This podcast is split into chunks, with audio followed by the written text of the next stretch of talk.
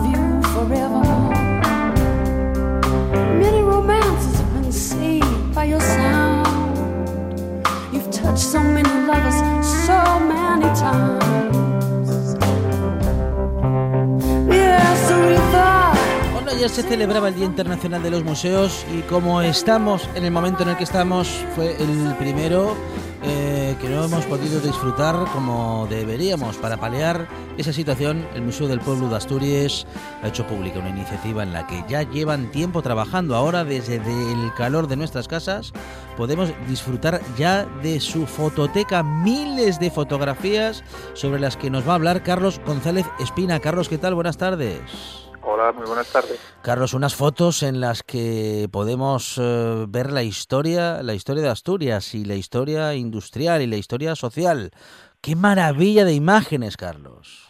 Bueno, pues sí, ahí ahora mismo hay ya casi 60.000, porque esto es un proceso que va ah. que acabamos de iniciar apenas, pero que ya ahora mismo hay 60, cerca de 60.000 fotografías de 50 fondos fotográficos, de 50 fotógrafos eh, diferentes y que abarcan toda, prácticamente toda la historia de la fotografía en Asturias, desde el último tercio del siglo XIX y todo el siglo XX hasta, hasta, hasta el año 2000.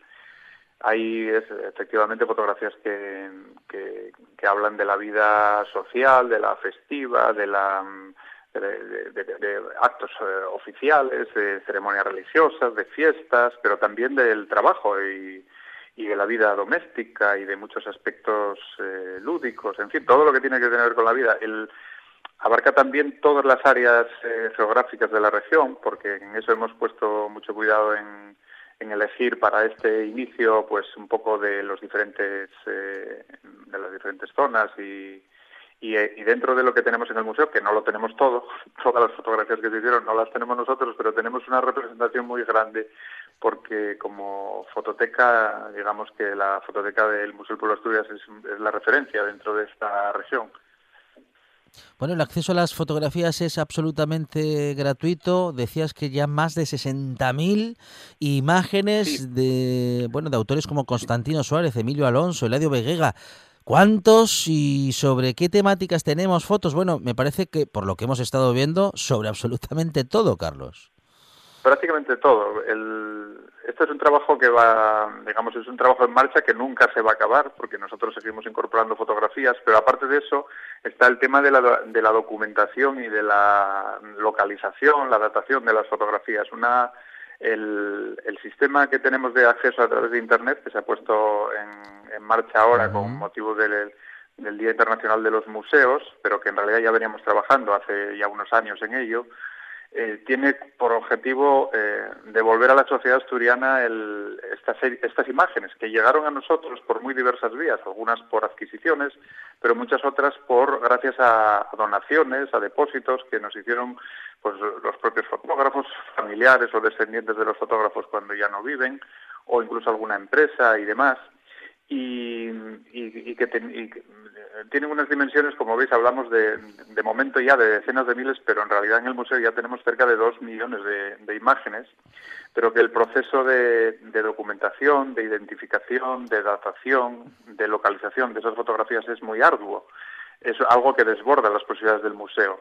Y esta herramienta que tenemos que nos va a permitir, por un lado, que la gente acceda a visualizar esas fotografías libremente, pero al mismo tiempo también para nosotros nos da una posibilidad que es, vamos a poder contar con mucha colaboración externa al museo a la hora de identificar y de documentar fotografías. Es algo que ya venían haciendo una serie de voluntarios que tenemos, a los que hay que agradecer el trabajo siempre, siempre generoso en, ayudar en esto.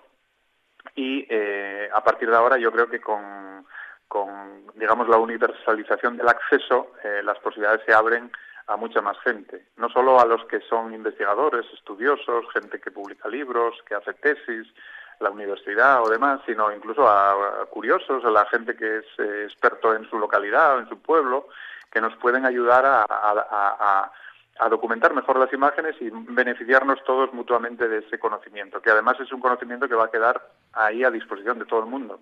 Es algo que lo que digamos que la sociedad asturiana va a trabajar en en común o a comuña, como diríamos en asturiano, para que ese acervo de imágenes mm, eh, tenga cada vez más riqueza de, de, documentación. Bueno, estamos hablando con eh, Carlos González Espina, responsable de la fototeca del Museo del Pueblo de Asturias. Carlos, eh, hemos observado en redacción un montón de imágenes, bueno, buenísimas, que nos encantaron y nos emocionaban y pensábamos en que si queríamos comprar alguna, ¿no? Eh, si es posible comprar alguna en, alta calidad, en buena calidad, para poder, pues eso, tener alguna de esas fotos en casa, ¿no? Sí, es una de, una de las... El museo no tiene interés, eh, digamos, en, en eh, por decirlo así, en, en, hacer comercio con las fotografías, muchas veces. Pero sí hay ahí para, claro, para ordenar el, para que no sea un caos y tal, hay una, se aplica una tasa, una tasa municipal que es la misma tasa que por hacer fotocopias o este tipo de cosas, que es una tasa muy económica, que me parece que son por una obtención de una imagen digital, creo que son tres euros con algo, es decir, que son muy económicas. Cualquiera que, tenga interés en una fotografía porque aparezca en sus familiares o porque sea de su pueblo porque, o porque esté investigando para cualquier cosa, nos la pide y nosotros le, proporcionamos el, el documento, el, el, archivo digital para que pueda pues hacer una ampliación o para tenerla, bueno, para uso personal y demás, ¿no? Para difusión y ese tipo de cosas, pues ya nos tiene que pedir permiso, eh, autorización al museo, pero vamos, ya, ya digo que no es, el museo no tiene ningún interés, el Ayuntamiento de Gijón, que es de quien depende el museo, no tiene interés en explotar comercialmente las fotografías, sino al revés, en, en, que se conozcan, por eso se, se, se da acceso libre a ellas y, y otros usos pues están regulados así también. Eh, Carlos, eh, una recomendación personal. A ver, un fondo, un fotógrafo, una foto que te llame especialmente la atención. Uy, eso es, es muy difícil. Eso, eso, para mí sería muy, muy difícil. Eh, ahora mismo, pues digo lo que he estado trabajando esta mañana. Eh, hay un fondo fotográfico que... Hay muchos fondos fotográficos que son de fotógrafos profesionales, pero hay otros que son de fotógrafos aficionados que estaban en su casa y que llegaron a nosotros y, que son todos descubrimientos, son, vamos a llamarlo así, inéditos totales, porque... Y de esos fondos siempre aparecen las cosas más deslumbrantes. Hay un fotógrafo buenísimo que es Celso Gómez Argüelles, era un fotógrafo como muchos, aficionado a la montaña, que se iba por ahí a los pueblos y demás que tiene fotografías, estoy pensando en una de la gente a la hierba trabajando en, en Payares, ahí en el puerto de Payares hay eh, una familia que está en verano trabajando la hierba y son a lo mejor pues 20 personas, algo impensable hoy en día, ¿no? Eh, fotos de una escuela de Llanes de, de Baltasar en la que a lo mejor, eh, en, perdón, en una primera comunión que igual hay 200 niños, que son todos de la localidad, que hablan de un tiempo en el que los pueblos estaban llenos de gente, de vida y demás y tal. Pero bueno, ahí ya digo que quedarme con una o con unas ah, me sería absolutamente imposible. Me saldrían una detrás de otra, como los gestos de cerezas. Carlos, eh, ¿en qué dirección podemos, a qué dirección tenemos que acceder para poder acceder a estos fondos que, como decimos, es muy fácil. Es, eh, la, dirección en, la, en la barra de, la, de direcciones de cualquier navegador basta con escribir fondos.gijón.es y accedes al, a la página. Después ahí, dentro de, lo, repito, es fondos.gijón.es. dentro de esa de esa de ese portal encontramos ahora mismo los tenemos organizados por carpetas de fotógrafos eh, vamos a mejorar la herramienta en breve para que sea más rica las búsquedas se pueda buscar de muchas más maneras pero ya ahora mismo ya el acceso es muy simple muy sencillo y, ya digo que uno puede buscar en el buscador genérico que tiene, puede buscar pues por su localidad, meter el, si uno de Mieres puede meter Mieres, el otro puede meter eh, San Martín del Rey Aurelio, el entrego, lo que, el pueblo y tal, y le aparecen inmediatamente las fotos que están, que tienen el etiquetado eso. Pero también puede meter pues por materia, por algún asunto, o, por un fotógrafo, o bueno, por cualquier eh, palabra que pueda encontrarse en la descripción. Eh, vamos, es una, es una, es un buen entretenimiento para los que estén en su casa ahora y, y para el futuro. Lo recomendamos. Eh, recalco esa posibilidad de pedir ayuda a que nos ayuden a documentar cualquier fotografía que pueda, pueda estar mal documentada o que tengan el, quien la vea tenga más información que nosotros. Hay una dirección de correo electrónico a la que, le, que, está en la página a la que le pedimos que nos, que nos, nos envíen los datos que crea conveniente para bueno, pues para seguir enriqueciendo la documentación de las fotografías. Muy interesante, unas fotografías realmente impresionantes, algunas de una, de una factura técnica eh, emocionante, ¿eh? porque son fotos que en muchos casos tienen bueno un siglo o incluso incluso más. Y, es una una hay hay fotos en las que hay 60 o 70 personas y se puede describir con todo detalle cada uno de los rostros que, que aparecen. Hay unas fotos que, que, que realmente mm, nos dejan con la boca abierta Carlos ¿eh? Sí, precisamente fotos a lo mejor que tienen más de 100 años, pues, pues, las de, por ejemplo, Miguel Rojo Borbolla, que era en 1915 por ahí, y, este era un fotógrafo, claro, como muchos entonces usaban placas negativos con placas de vidrio muy grandes. Esas placas de vidrio tienen una resolución, mm. imaginar comparar una placa de 24 por 18 con un negativo de los habituales de 35 milímetros que usábamos en los carretes, ¿no? Pues esas siempre dan las ampliaciones, la calidad de la imagen es impresionante. Y después había fotógrafos muy buenos, fotógrafos que eran artistas, que eran eh, este eh, Francisco Ruiz Silva, que era profesor de dibujo y que tenía mucho interés, pues por, por ejemplo, por la arquitectura, hay gente con una mirada así muy artística, los Truan o bueno, en fin, varios, muchos fotógrafos. Hay otros que son más, tienen mucho más interés por otra cuestión, pues por la parte de sociedad, de, la vida que nos, que nos retratan, la minería o el campo, o lo que sea, y otros que son siendo malos fotógrafos, no malos, vamos a decir normales fotógrafos, pero que retrataron cosas que tienen un interés extraordinario. Por ejemplo, yo estoy pensando ahora mismo en Gonzalo del Campo, que era un señor que era aficionado, pero, pero tenía mucho interés en, retratar cosas de Gijón que, se iba, que iban desapareciendo. Por ejemplo, cuando iban a tirar una casa, cuando mm. en los años del desarrollismo, los años 60, sobre todo 70, todas las casas que iban a tirar él iba ahí, hacía la foto y, y, después guardaba la foto apuntando, aquí vivió fulano y no sé qué, aquí viene la piqueta y, van a, y, tiene un álbum de fotografías en los que se ve el Gijón, por, por decirlo así, derribado en, los en esos años. Y, y en fin que cada, cada, cada colección, cada fotógrafo, cada, cada fondo fotográfico tienen intereses muy, muy, muy especiales, ¿no?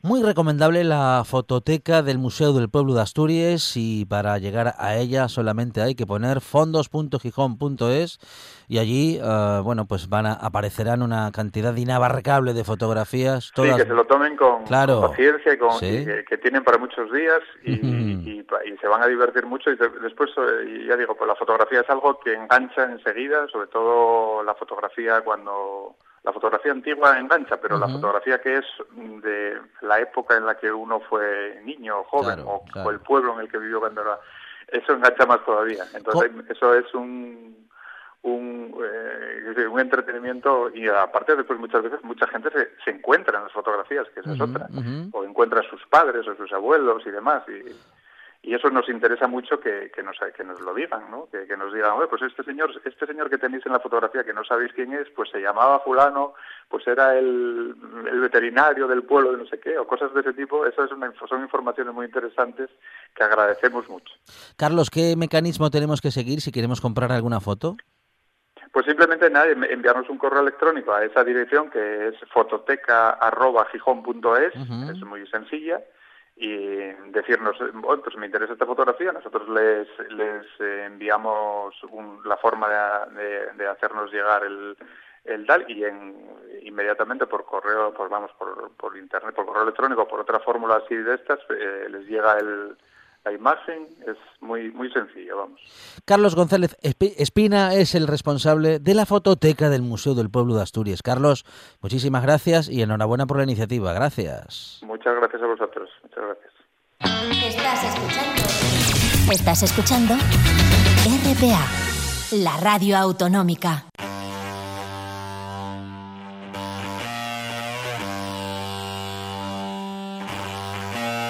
La buena tarde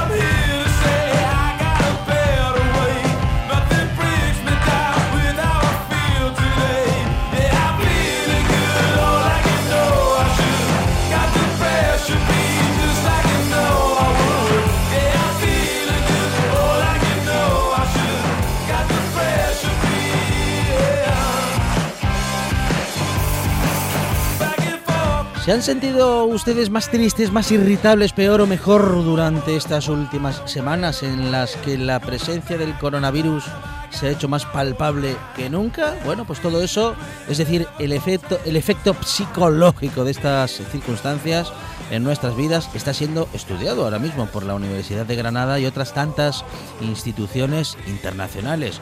Nos lo cuenta Tao Coll eh, investigador de la Facultad de Psicología de esta universidad. Tao, ¿qué tal? Buenas tardes. Muy buena, Alejandro. Me presta mucho estar aquí. Bueno. Está bien dicho, ¿no? Sí, señor. Te está muy bien dicho. Sí, señor. Un encuentro. Quiero conectar con la audiencia. Un encuentro prestoso. Bueno, ¿cómo estáis desarrollando, Tao, esta investigación? ¿Cuáles son vuestros eh, target y qué pretendéis averiguar con ella?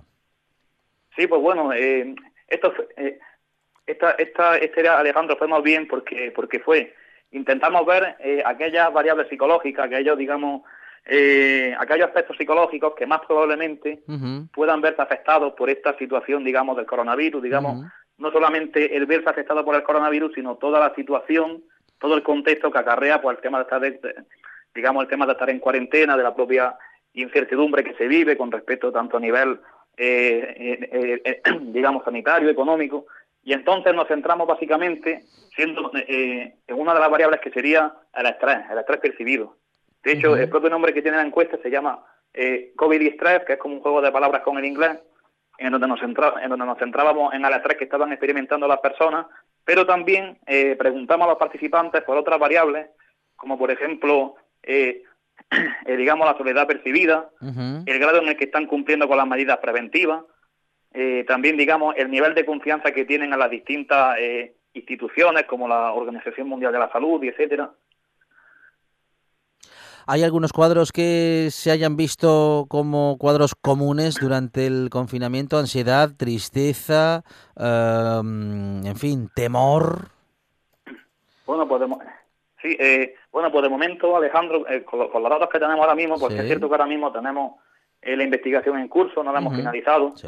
Entonces, eh, tenemos aproximadamente unos, unos 100.000 participantes que vamos a comenzar a hacer, eh, hacer análisis más precisos eh, a finales de este mes.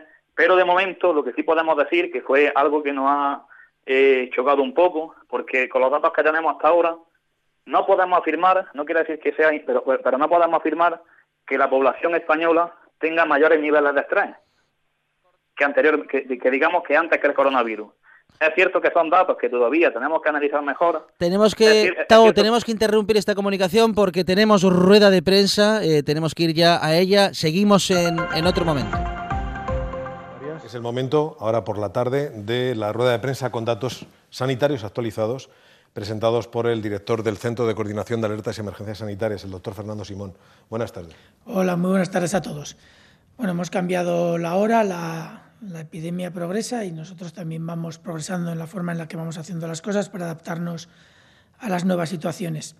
Em, como recordarán, la semana pasada fuimos explicando en los diferentes días que íbamos a ir modificando la forma en la que se iban a presentar los datos, entre otras cosas porque la fase en la que estamos ahora mismo, con un número diario cada vez menor de casos, implica que tenemos que hacer una vigilancia diferente. El objetivo ahora ya no es saber eh, el número total de casos, sino detectar de la forma más precoz posible los casos que puedan ir apareciendo, sea donde sea, y actuar lo más rápido posible.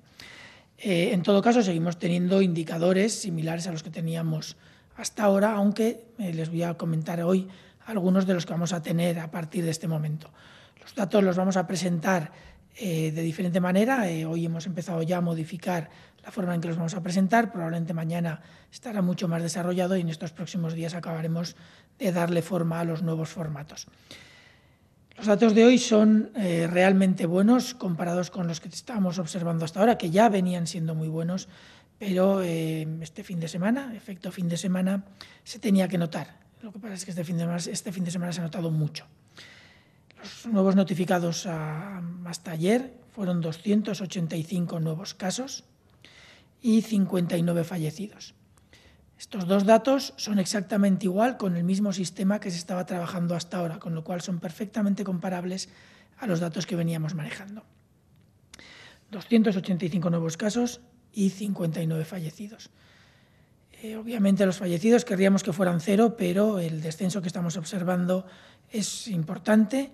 Tenemos que ver ese famoso efecto fin de semana que empezaremos a dejar de verlo mañana y tendremos que ver qué es lo que sucede, pero lo cierto es que la evolución es muy buena. En todo caso, los datos interesantes de hoy se reflejan en ese nuevo sistema de vigilancia con información diaria que nos llega de las comunidades autónomas. Todavía falta alguna comunidad autónoma por darse información, pero hemos podido empezar ya a comprobar varios aspectos. Uno, que el nuevo sistema de información, cuando lo aplicamos a las comunidades que han notificado eh, todos sus casos y que lo han podido notificar bien y a tiempo, es equivalente a los datos que, obteníamos hasta ahora con el sistema anterior, con lo cual podemos eh, ya garantizar que el nuevo sistema es fiable y da una buena calidad. En ese sentido, eh, podemos identificar algunos detalles interesantes relacionados con, con este nuevo sistema. Este nuevo sistema, por ejemplo, nos aporta un dato importante y es que el retraso, por ejemplo, entre la fecha de inicio de síntomas y la fecha de diagnóstico, la hemos reducido a cuatro días cuando hasta ahora estaba entre 7 y 17 días, si no recuerdo mal.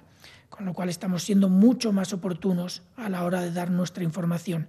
Y los datos que vamos a observar a partir de hoy y sobre todo a partir de mañana con este nuevo sistema serán datos que nos permiten identificar la situación hace muy poco tiempo, ayer, antes de ayer, en los tres, cuatro anteriores días, no como hasta ahora que se referían a fechas muy anteriores de hasta 10, 15 días. También podemos valorar aspectos relacionados con el tiempo en que una persona inicia síntomas y acude al médico, que no es cuatro días como el diagnóstico suele llevar 24 horas más, sino que es de tres días, cuando anteriormente se estaba identificando que era entre, eh, con una mediana de seis días y con variabilidad entre tres y diez. Todo esto se está reduciendo. Sabemos también que la letalidad a lo largo del tiempo de epidemia que llevamos ha ido cambiando. La letalidad en la semana entre el 23 y el 29 de marzo, por ejemplo, fue el periodo pico de la epidemia, era aproximadamente del 11%. Son valores ligeramente discutibles según las, fechas que se utilicen para valorarla, pero en este caso estamos valorando la letalidad en aquellos que iniciaron síntomas en esa semana. Los que iniciaron síntomas hace un mes y medio, un poco más, tenían una letalidad cercana al 11% mientras que los que tenían iniciaron síntomas la semana del 27 de abril al 3 de mayo, por ejemplo, no queremos acercarnos más porque eh, posteriormente la gente todavía está, los pacientes todavía están ingresados, no sabemos cómo van a evolucionar, pero en ese grupo de hace, no la semana pasada, sino la anterior, que iniciaron síntomas en ese momento, tiene una letalidad de algo menos del 2%. Lo que quiere decir que a medida que ha evolucionado la epidemia han pasado varias cosas. Primero, hemos aprendido a tratar mejor la enfermedad, nosotros y todo el resto del mundo, con lo cual este efecto estoy seguro que se va a ver en todo, en todo el resto del mundo. Además hemos tenido, hemos pasado de una saturación de nuestras unidades a una situación mucho más adecuada para el tratamiento de los pacientes. Todo esto contribuye a que nuestra letalidad, sobre todo por el proceso de aprendizaje y las capacidades y los recursos que vamos invirtiendo, vaya progresivamente mejorando. Esto son buenas noticias. Además sabemos eh, con los datos nuevos vamos a tener una idea clara de los profesionales sanitarios que se van infectando día a día. Hasta ahora teníamos datos de profesionales sanitarios que venían, eh, que se iban detectando a partir de datos de estudios serológicos que no podíamos ubicar en el tiempo, que habían iniciado síntomas hacía tiempo que no habían tenido ningún síntoma. Ahora mismo ya podemos identificar entre los profesionales sanitarios los que se han infectado realmente en las últimas fechas. Sabemos que son entre en aquellas comunidades que han dado los datos, faltan, como les digo, seis comunidades que tienen que dar los, la información, eh, tenemos 18 casos entre profesionales sanitarios. Además, también sabemos que los datos, a medida que, eh, que van mejorando y vamos teniendo este, estos sistemas de información menor, mejores, sabemos que incluso teniendo eh, datos parciales, las comunidades que han dado la información a día de hoy han identificado 109 casos, 109 casos con fecha de ayer, sabemos que con fecha de inicio de síntomas de ayer solamente fueron 12 de esos 109. Eh, se pueden hacer los cálculos proporcionales para los 285 utilizando el sistema anterior. Sabemos también que con inicio de síntomas en los últimos 14 días, 14 días, ha habido 247 casos, menos que el total de los nuevos diagnósticos de ayer. Y sabemos que con inicio de síntomas en los últimos siete días ha habido en toda España 126 casos. Es verdad que todavía falta alguno por diagnosticar, que estos datos se tienen que ir valorando día a día y corrigiendo y, adaptando a las nuevas notificaciones, pero lo cierto es que la situación que podemos valorar con estos datos es mucho más próxima y mucho más cercana a la realidad, lo cual nos va a permitir evolucionar muchísimo mejor. Eh, mañana probablemente, si tenemos ya toda la presentación de los datos en la página web, trataremos de ir mostrándoles con imágenes en las pantallas lo que vamos a ir, lo que vamos presentando, lo que vamos haciendo y lo que significa para que lo puedan ver gráficamente, que siempre se queda mucho mejor en la memoria. Pero lo cierto es que si conseguimos que el 100% de los casos se notifiquen con el nuevo mecanismo, vamos a tener una posible explicación mucho más clara y sobre todo mucho más oportuna en el tiempo de lo que pasa con esta epidemia. Y sin más, yo creo que podemos pasar con la buena noticia de, la evolución, pese a que sea fin de semana, se refieran al fin de semana, podemos pasar a las preguntas. Vamos allá. Eh, Telemadrid y la cadena COPE mm, pregunta. Radio del Principado de Asturias. Servicios informativos.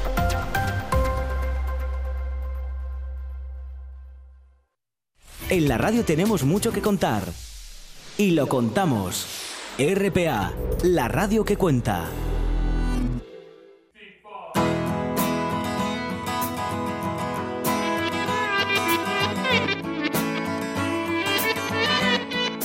La buena tarde con Alejandro Fonseca.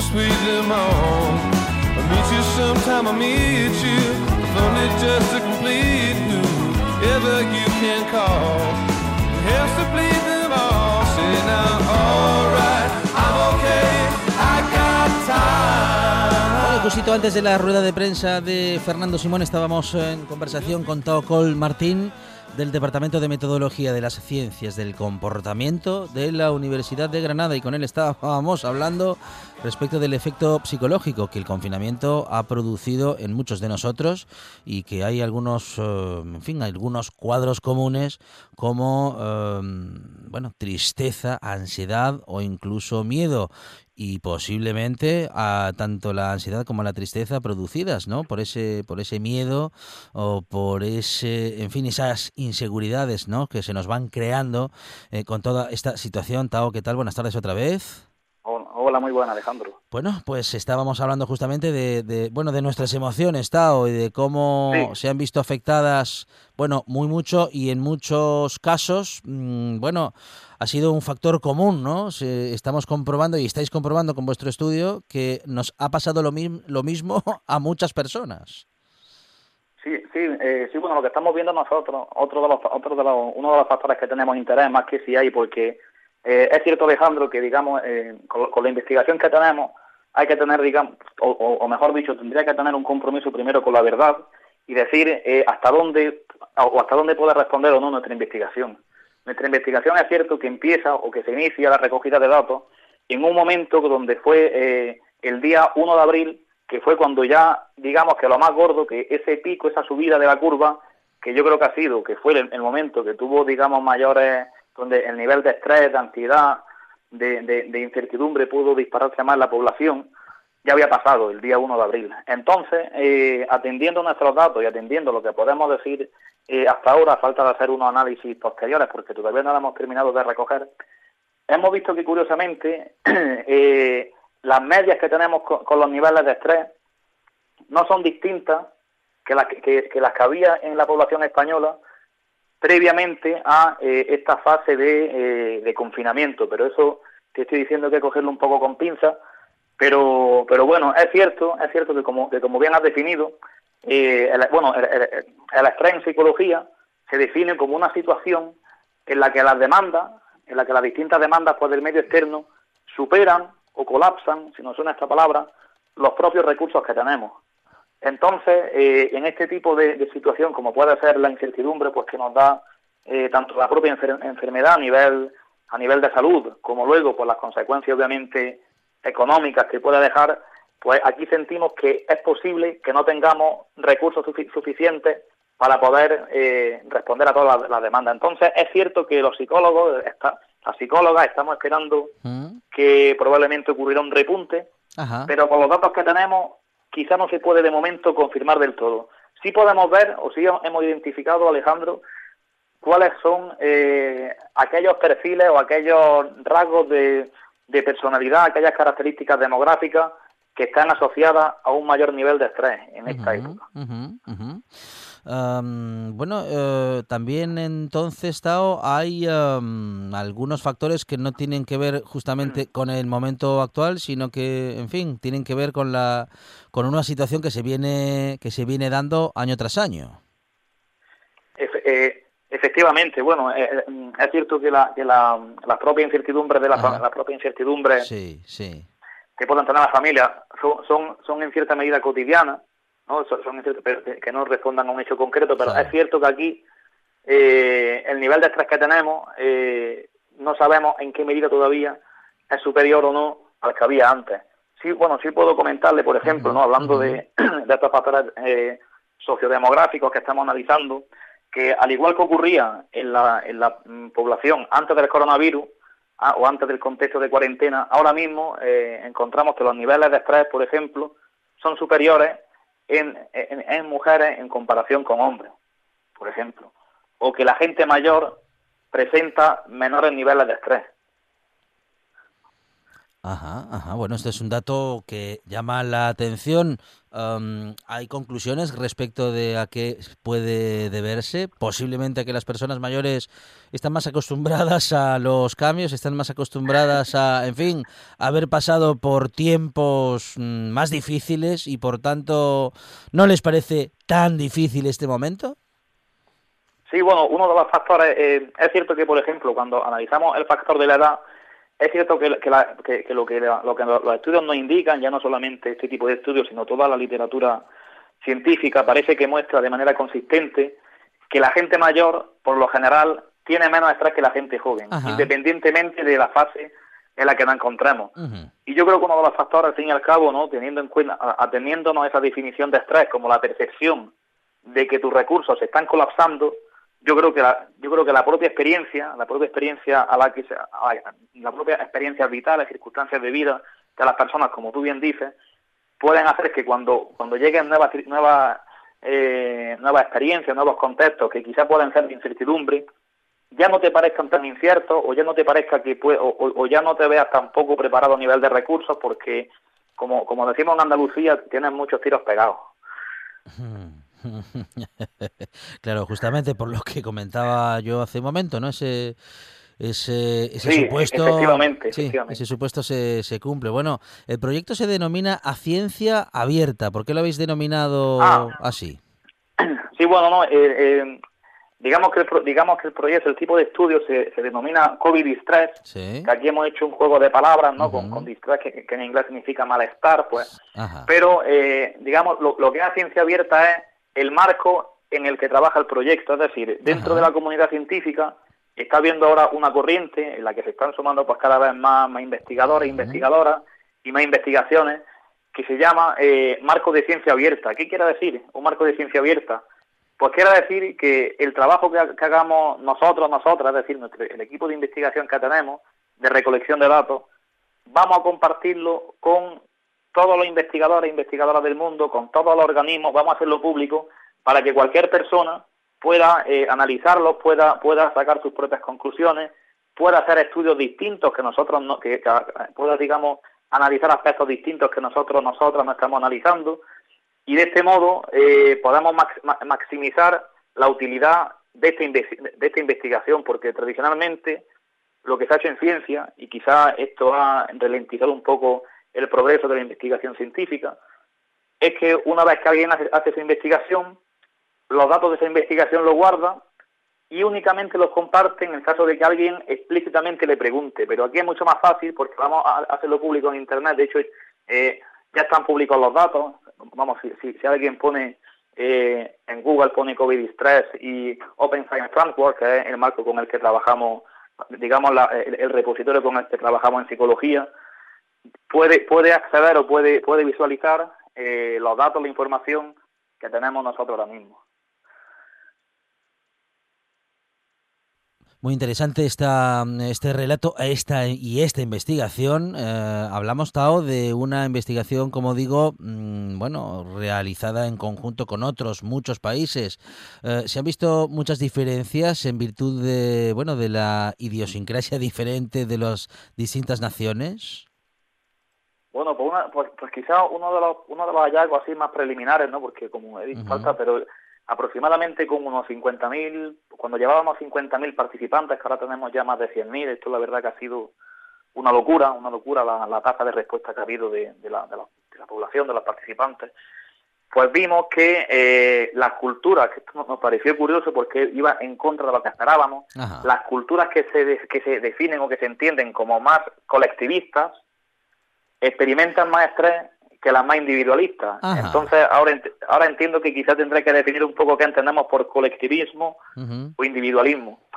Básicamente, la cultura individualista es una cultura en la cual eh, los miembros los, miembros que la integran intentan orientar su vida pues en torno más eh, a metas personales, a intentar un poco pues, pues cumplir eh, sus su, su propios objetivos, una cultura que está más asociada con lo que se entiende por, por el, por el hedonismo, mientras que las culturas colectivistas focalizan mucho el cuidado entre los familiares, digamos los, los, clanes familiares. Entonces pensamos que este tipo de situación en la que la gente tiene que recluirse en casa, que tenía que renunciar, pues, por ejemplo, eh, a salir de fiesta, que tiene que renunciar a, viajar, que tiene que renunciar a muchos placeres, placeres, digamos, desde el punto de vista hedonista, iba a afectar más pues, a culturas, por ejemplo, como Estados Unidos, donde pues la gente eh, se rige mucho suele o, tiende a tener más estilo de vida, iba a afectar más que a países, que a otros países quizá, quizá como por ejemplo los países de América Latina, que tienden a ser más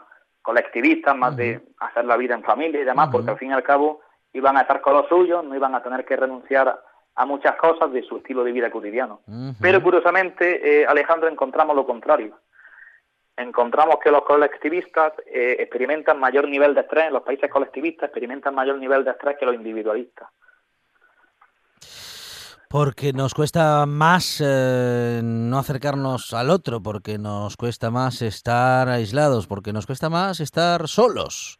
Casi que estar solos eh, es algo que mm, a los latinos no nos va mucho, Tao. No, no nos va, no nos va mucho, la verdad, eh, Alejandro. Yo aquí estoy estoy con mi madre, con mi hermano, pero pero he hecho en falta ver a mi abuela, he hecho en falta ver, ver, ver a mi pareja, ver a mi padre y demás.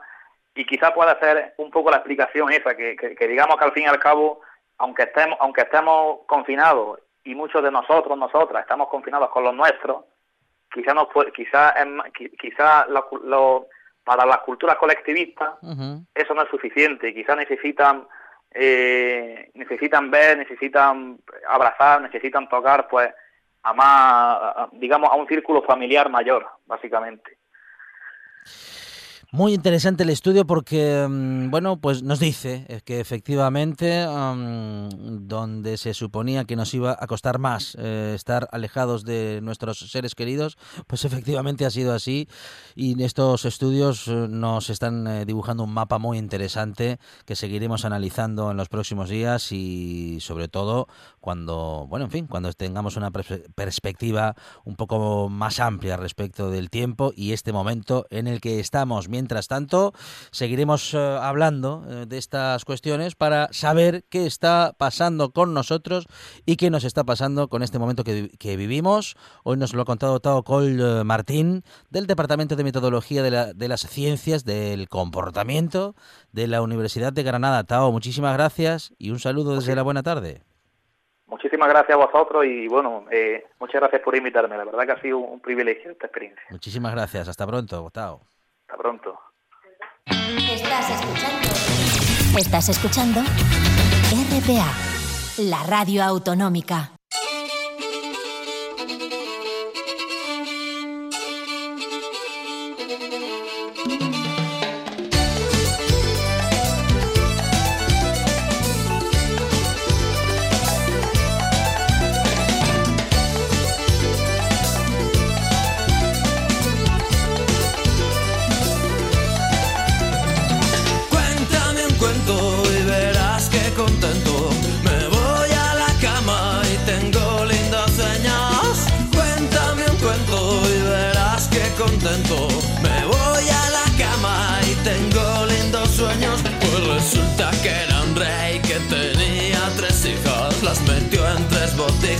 Y las tapo con pez y las pobres princesitas lloraban desconsoladas y su padre les gritaba que por favor se callaran. Cuéntame un cuento, estamos entre Cuéntame un cuento y Cuéntame un verso. Hoy vamos a contar cuentos con Pedro Menéndez y de paso vamos a pedir disculpas a todos los seguidores de Carlota Suárez, que sabemos que son muchos, porque hoy no vamos a poder tener a Carlota, hemos tenido rueda de prensa y nos vamos quedando sin tiempo. Pedro Menéndez, ¿qué tal? Buenas tardes. Buenas tardes, buen lunes. Bueno. Es lo que tienen las ruedas de prensa, que la actualidad se impone. La actualidad, como decía Carrascal, la actualidad manda. como es lógico. Sí, los, los eh, oyentes de Carlota hoy no tienen a Carlota. Si quieren puedo hacer yo de Carlota, pero es un poco complicado. pero bueno, que haga ella de sí misma. Cada uno que haga de sí mismo. Eh, y lo tuyo, lo tuyo, Pedro, o lo, lo suyo es hacer de hombre de, de lectura, hombre de escritura, eh, amante de los grandes y de las grandes escritores y escritoras y, y bueno, y a la sazón profesor. Sí, todo eso junto, fíjate. Sí, señor. uy, me acabas de, de pabullar. estoy cansado ya antes de empezar, ya. Estoy agotado.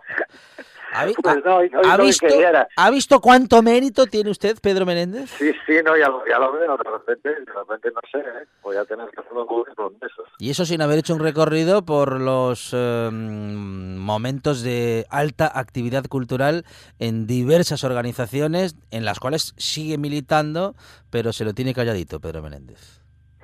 Sí, Sí. Yo hago muchas cosas, eso es lo que tiene. En Muy la bien. vida se puede hacer muchas cosas. Claro, claro. Por cierto, a propósito de actividades culturales, Sí, sí, justamente yo quería volver a hablar, aunque sea unos minutitos nada más, por esto de la actualidad, sí. de Luis Sepúlveda, que el otro día quedamos, eh, lo- hablamos un poco de él hace 15 días, la semana pasada como juntamos secciones Carlota y yo, y Ujú. dije, tengo que contar más cosas de, Luis Sepúlveda, porque yo quiero animar a la gente que lo, a los que no lo hayan leído, Sí, que sí. lo que lo lean, ¿no? Eh, entre otras cosas porque esta, esta, justo este año la Semana Negra Sí. se va a dedicar un poco, va a ser un poco homenaje, esa Semana Negra reconstruida, reconvertida, renacida, no sé cómo llamarla, que va a ser diferente en su formato a, a los formatos que conocemos, porque obviamente las cosas no están para los formatos que conocíamos de la Semana Negra, y va a estar dedicada precisamente a, a Luis Sepúlveda. Y se va a parecer Eh, mucho, bueno. ya veremos cuánto, pero se va a parecer bastante a la Feria del Libro Iberoamericano, porque Exactamente, Al me- justamente a, justo, a lo justo. que él fundó, Sí, justamente sí, a lo sí. que él fundó. Entonces, bueno, a ver, yo- Ujú, va, eh, hombre, dentro de las circunstancias eh, tristes, ¿no? Eh, primero generales y luego, evidentemente, para la familia del Sepúlveda, para su viuda Carmen y para sus hijos y demás, pero queda guapo, voy a decirlo así, ¿no? El que, el que coincida que la Semana Negra vuelve, vuelve no, llega al lugar en el que él en su día había montado el Salón del Libro Iberoamericano, ¿no? Bueno,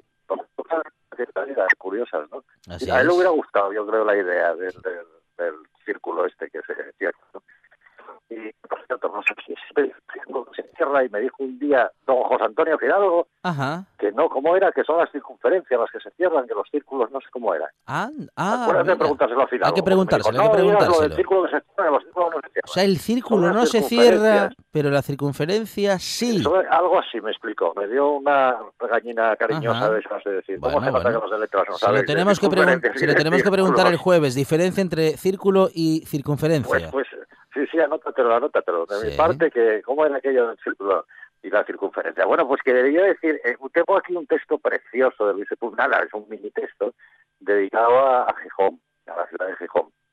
Son cinco líneas nada más, y lo leo. Algo que publicó en los años 90 dentro de un libro colectivo dedicado a la ciudad de Gijón, a la villa de Gijón, si quieren. Decía así. La palabra Gijón empieza por G de gentes y sus habitantes no se inhiben para mostrarse como tales.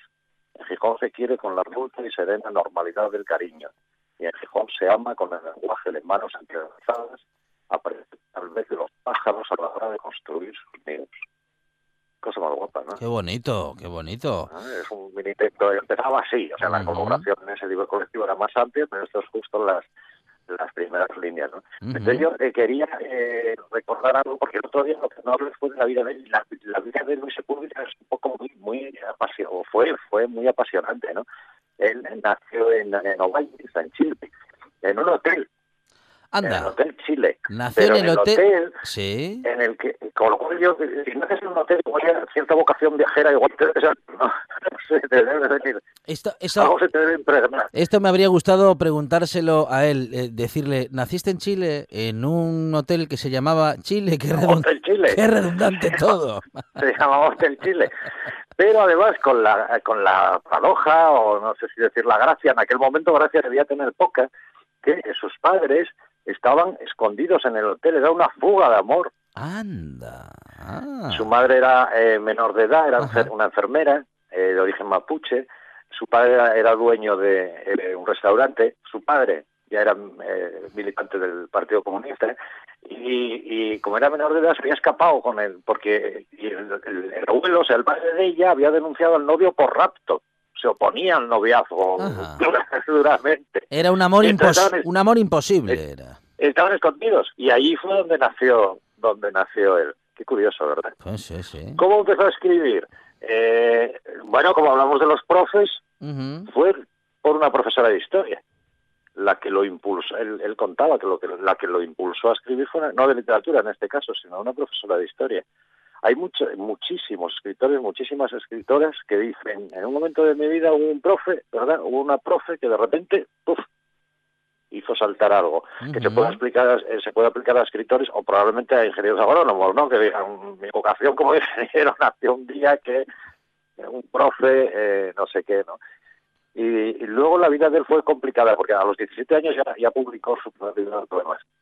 Y empezó a trabajar como periodista. Trabajo, pues, Sepúlveda fue como periodista. Y enseguida sacó un libro de cuentos. Pero en el año 73, por golpe de es detenido.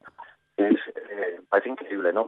Con coronavirus después de haber sobrevivido a las torturas de la policía de Pinochet tiene su cosa, ¿no? Sí, ha, pasado momentos muy duros, Lucho, en su vida. y, sí, pero momentos muy duros. Luego se tuvo que exiliar, vivió en un montón de sitios. Eh, vivió en Buenos Aires, vivió en Montevideo, vivió en Brasil, vivió en, en Paraguay, vivió en Bolivia, vivió en Perú, vivió en Ecuador, dio el salto a. a vivió en Nicaragua, dio el salto a Europa, vivió en Alemania, en Hamburgo vivió muchos años. Eh, yo no sé si yo creo que sí que a ellos les gusta les gustaba a los dos eh, la historia de amor con Carmen Yáñez es muy curiosa porque Carmen Yáñez fue su primera mujer y su última mujer Carmen Yáñez dijo Carmen Yáñez tuvo su primer hijo esto es todo un cotilleo lo de hoy ¿eh? pero es que es una historia que me parece preciosa luego se separaron eh, se volvió a casar por otro lado tuvo tres hijos más y luego se reencontraron muchos años después y hasta hoy por decirlo así. Carmen todavía en, las redes sociales, ayer o antes de ayer, recordaba a, su marido al mes del fallecimiento, ¿no? Y, bueno, un hombre que hizo de todo, porque hizo también guiones de, de cine, hizo eh, cuentos y novelas, desde luego. No, yo, eh, como la más conocida es un viejo que leía novelas de amor, que fue la que le dio la fama de la que ya hablábamos el otro día, pero yo insistiría ya casi lo último de hoy, porque ya vamos peladísimos, que lean sus cuentos, que merecen la pena sus cuentos, que busquen sus cuentos, que busquen sus libros de cuentos, que hay unos cuantos además que se pueden encontrar relativamente fácil, porque es un acercamiento, como decimos muchas veces a novelistas, es un acercamiento los relatos cortos, ¿no? Y los de él son muy sorprendentes, sobre todo porque hay muchos que reflejan medio anécdotas de su propia vida o, bueno, inspirados y en esa vida tan mm, viajera, ¿verdad? Pues lógicamente hay absolutamente de todo, ¿no? Y para mí me, parece que, lo, no sé, es uno de los hombres, esos viajes, esa, esa, voy a decirlo así, era un cronopio, Oh, qué bueno, qué bueno. Para mí, Luis Sepúlveda era un buen ejemplar de, cronopio, ¿no? y lo sería siendo de algún modo. Sería, ustedes quieren que eso de los cronopios de Cortázar, ¿qué tipo de gente es? Esta, justa, justamente. alguien, como este señor. Ah, están, este están, los cronopios y lo, los famas. Uh... Claro, pero pero Luis Sepúlveda mucho, mucho Sí, señor, sí, señor. y, y ¿no? cualquiera que lo conozca o no lo haya conocido, eh, aquí ya, en la ciudad de Gijón, a ver si a ver si la semana si la semana que viene nos vemos aquí en Estudios Pedro y tenemos bueno tenemos eh, una sección en la que nos escuchemos completamente y a lo mejor podamos incluso acercarnos a algún cuento del gran Lucho Luis Sepúlveda. Pedro Menéndez, gracias, un abrazo. Muy buenas